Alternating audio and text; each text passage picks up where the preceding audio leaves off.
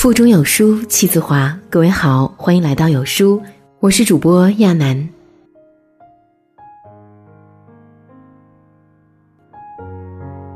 拐卖这件事和你的学识、资历、家庭背景高低没有任何关系，它只关于人性底线，而这一点上，你永远也低不过人贩子。今天我们来分享的是四万个孩子被拐记录曝光。孩子是如何被拐的？你根本想不到。眼下正是暑假，孩子们多了出去玩耍的机会，但可恶的人贩子们也正虎视眈眈。他们无孔不入，以各种伪装的面目，猫在各个阴暗角落，等机会伸出魔爪，干无耻的勾当。国内最大的寻子公益网站。宝贝回家到今天已经成立十一年，上面四万多个失踪孩子的详细资料。但这仅仅是冰山一角，没有公布出来的更多。孩子被拐卖，随时都可能发生在我们身边。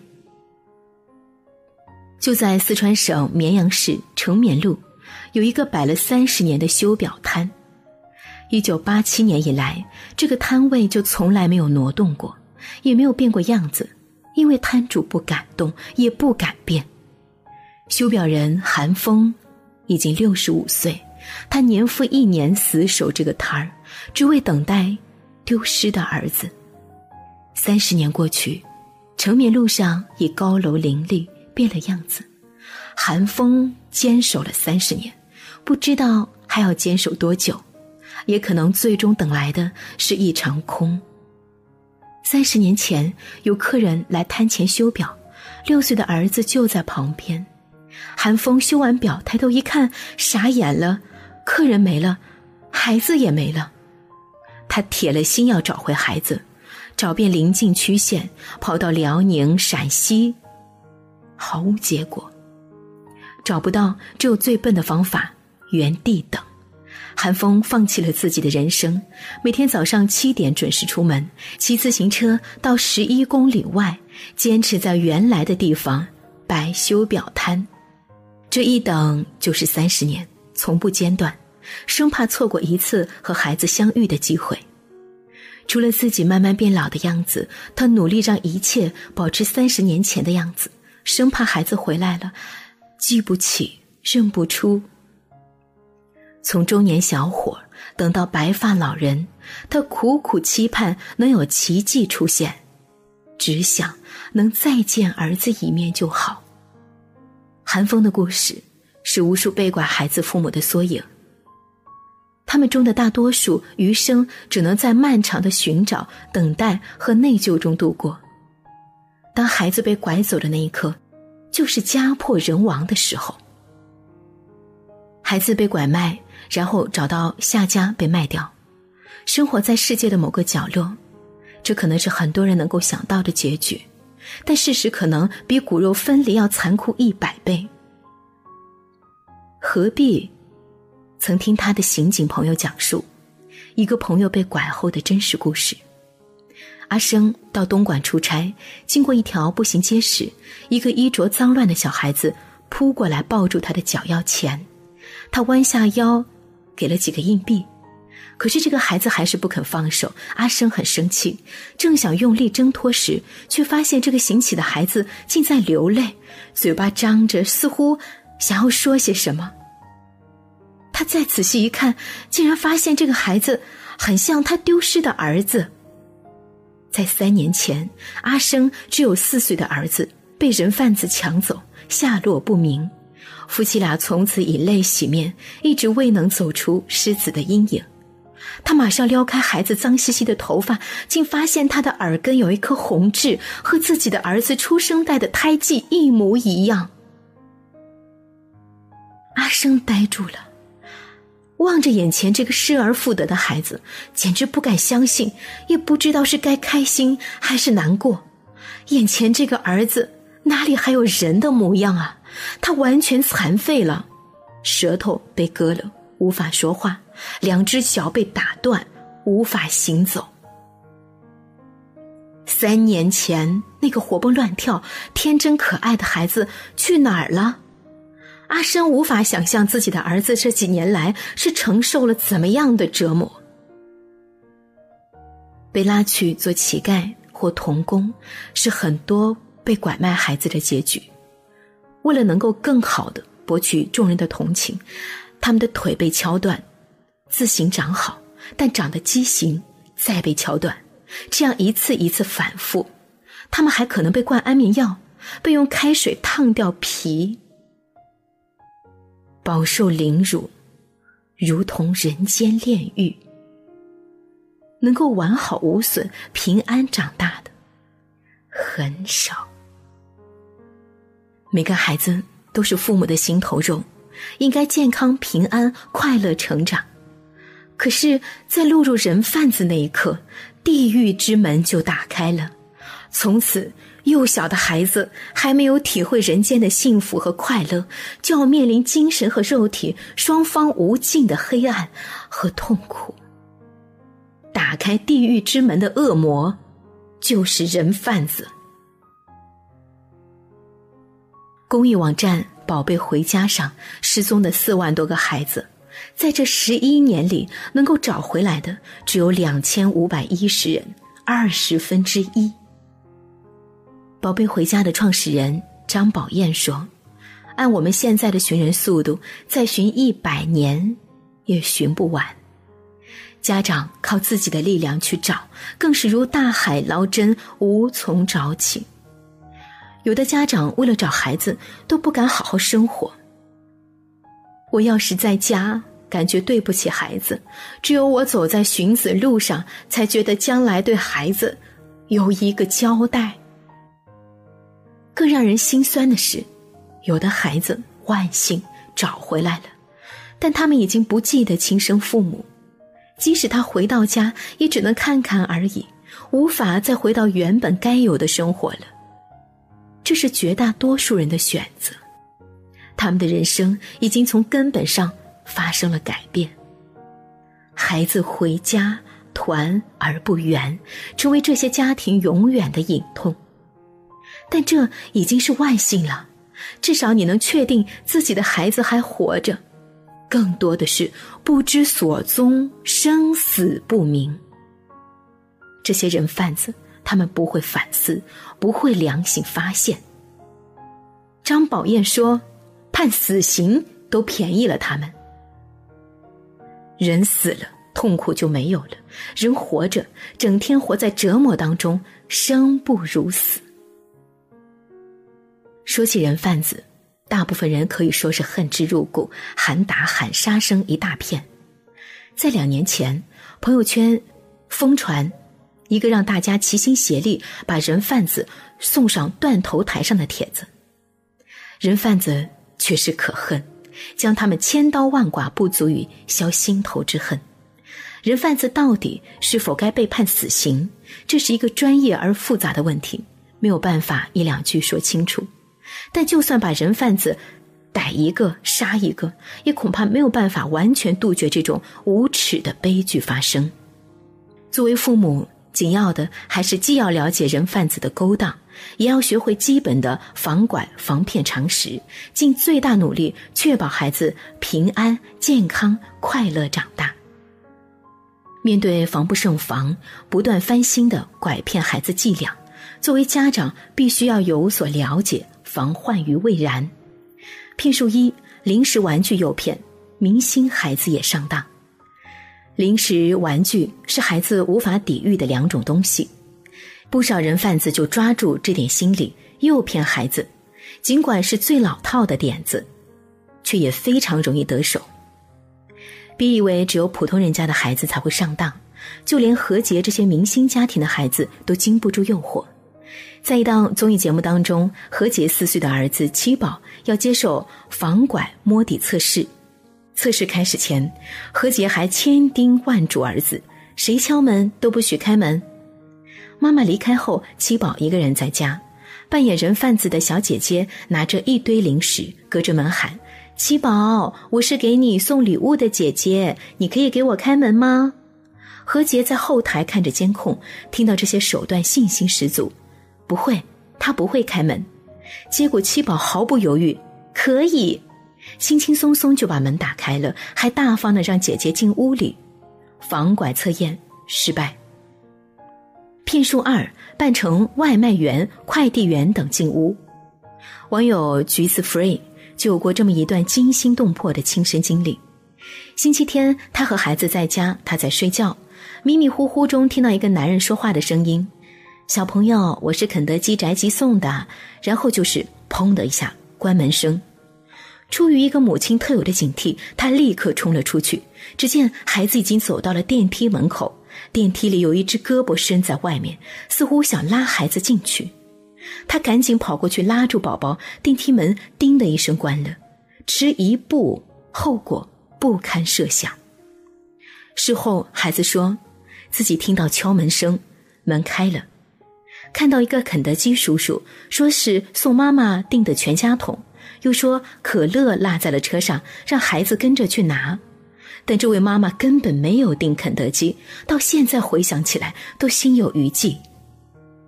前段时间，北京有个小区做了一次儿童安全测试活动，几位哥哥假扮成快递员、查水表、检查煤气的工作人员，分别测试二十四个孩子。不少父母都很相信，认为平时教育的很好，孩子是绝对不会开门的。但令他们大吃一惊的是，有十九个孩子给陌生人开了门，得手率高达八成。骗术三：找准时机，顺手牵孩儿。今年五月九号中午，在东莞一家电器店外，三个小孩在店门口玩，一个身穿黑色上衣的男子走上前来，他看准了最小的一个孩子，摸了摸他的下巴，随后便拉住他的手臂向前拖。想要假装若无其事的拉走孩子，当男子强行拉拽走了几步，幸好旁边的哥哥及时发现了，急忙上前将弟弟拉回来，否则后果真的不堪设想。骗术四：支开家长，趁机拐走孩子。有的人贩子会找各种各样的理由支开父母，好让孩子脱离家长的视线范围，然后趁机拐走孩子。网友楠楠讲述了自己的一次经历。她说，有一次带孩子去超市，听到背后有人喊“孩子鞋掉了”，回过头去看路面，这时候孩子已经走到前面去了。我看了看，没有什么鞋子啊，也怪自己大意，没有第一时间去看孩子的脚。结果当我回头，就看见一个人正拽着我的孩子的胳膊朝旁边的绿化带走去。我大喊一声，对方赶紧走了，吓死我了。骗术五，哪要什么手段，直接动手抢。现在有的人贩子已经嚣张到拐骗手段也不用了，明目张胆的动手就抢。育儿专家元宝妈妈就曾经总结了几个真实发生过的抢人的场景：妈妈双手拎着很多东西，三四岁的小女孩只能够拽着妈妈的衣角走过马路的时候，只是落后了一点，后边的人贩子紧跟上前，抱走女孩就跑。公园里，几个孩子聚在一起玩，大人在旁边聊天一个大婶走过去，一把抓住一个孩子，就上了路边的车。等大人反应过来，车已经开走了。怎么样才能够降低孩子被拐的风险？这里提供几个行之有效的防范招数。第一，教育孩子要场景化。蔡少芬的一对女儿，一个五岁，一个七岁，在综艺节目中跟何洁的儿子一样，也要进行防拐测试。跟何洁只有一句“谁敲门都不许开”不同，蔡少芬是这么教孩子的：“妈妈要出门了，如果有人敲门，还记不记得我们的秘诀歌？”姐妹俩马上唱起了《小兔子乖乖》。对，只有唱《小兔子乖乖》的人才能够开门。为了确保姐妹俩牢记，他又再一次问：“如果那个人没有唱小兔子，死都不能做什么？”姐妹俩很快开口说：“不能开门，不要给陌生人开门，不要和陌生人说话。”这些道理就算说了一百遍，孩子还是转头就上当。别怪孩子不长记性，很多时候是人贩子太精，小孩子很容易被说服，上当受骗。父母要把对方的手段尽可能的多演练几次，孩子们才不容易被套路。第二，教孩子拒绝给大人帮忙。我表姐的儿子俊俊只有四岁，但特别聪明。有一天呢，在幼儿园门口，一个男人找到俊俊，说他的手表丢到厕所了，请他帮忙找。他大声拒绝，然后蹭蹭就跑进了幼儿园，找到老师。老师，门口那个人是坏蛋。老师很疑惑，但谨慎起见，还是叫来了警察。经过警察盘查，那个人果然是人贩子。老师很惊讶，问：“你怎么知道他是坏蛋？”俊俊的回答让人耳目一新。我妈妈说过。大人有事应该找大人帮忙，找小孩帮忙的是坏蛋。我们天天教育孩子要助人为乐，但好像忘记了最简单的常识和逻辑：找人帮忙应该找强者，大人自己都解决不了的事情，找小孩帮忙很可能就是另有所图。要尽早让孩子牢牢记住，大人找你帮忙的时候，学会拒绝，这样才不会给人贩子利用儿童天生的善良而被拐骗。第三，让孩子记住害怕的感觉。何洁的儿子七宝把人贩子姐姐放进屋里，人贩子按照何洁的指示不断吓唬七宝，他害怕的哇哇大哭，直接喊找妈妈。事后，何洁抱着儿子安慰一番，然后提醒儿子：坏蛋是很可怕的，你要记住这种害怕，下次就不能随便开门了。对孩子来说，一次害怕的内心记忆，比父母一百句的道理。还要管用。最后要注意的就是，利用防丢失装备，比如儿童防走失绳、防走失背包。即使说再多的不要让孩子离开家长视线，但总难免有走神的时候。孩子好动，突然跑开，自己看一眼手机付个账，商场人太多挤散等等，这时候防走失的装备就可以用上。还有儿童 GPS 定位徽章，可以别在衣服或者是书包不显眼的地方，不容易被人贩子发觉。还要教育孩子要记住父母的姓名、电话、自己回家的路，让孩子出门在外要紧跟家人，其他人不能够跟。尽量给孩子穿颜色鲜艳的衣服，让父母一眼看出来。最重要的是，家长在带小朋友的时候，千万千万不要顾着玩手机走神，看好孩子是父母不可推卸的责任。任何悲剧发生，苦果得自己咽。你觉得安全教育太早，但人贩子永远不会嫌孩子太小；你嫌麻烦，但人贩子从来不会嫌麻烦。外面的世界很有魅力，但也有很多丑恶。孩子是刚出土的花，需要每个人用心呵护。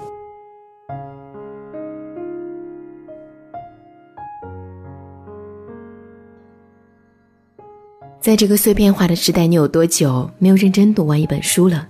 长按扫描文末二维码，在有书公众号菜单免费领取五十二本共读好书，每天有主播读给你听。也欢迎大家下载有书共读 App 收听领读。我是亚楠，今天我在安徽合肥陪你阅读，祝各位全天好心情。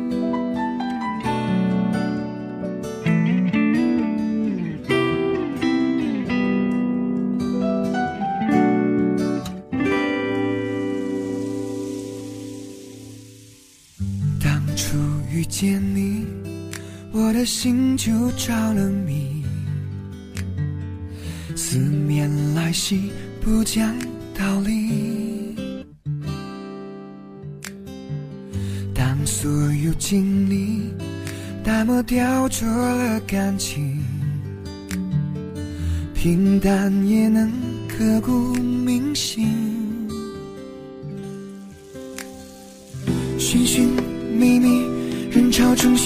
好不容易，我只想用一朝一夕和你交换。不离不弃。风风雨雨，生活难免会泛起风浪，会艰辛。只要我的身边一直有你，痛就不值一提。你要相信有我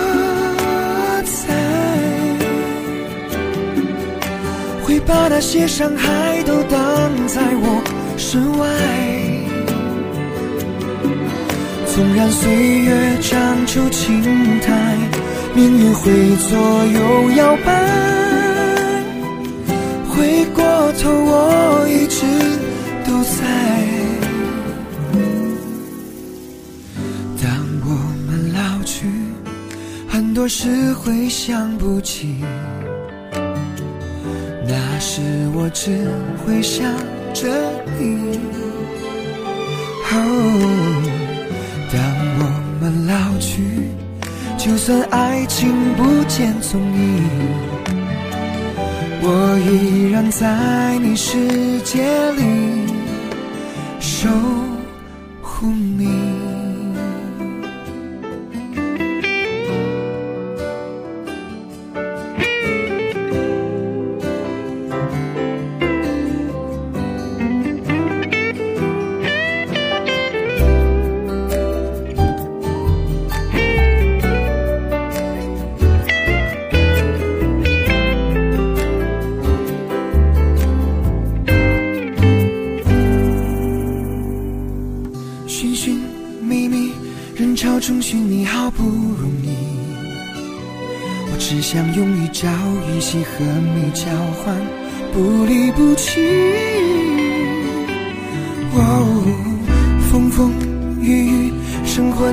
会泛起风浪会渐行。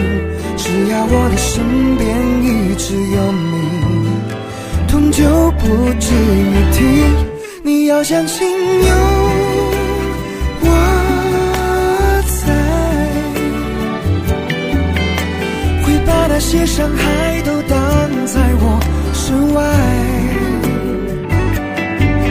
纵然岁月长出青苔，命运会左右摇摆，回过头我一直都在。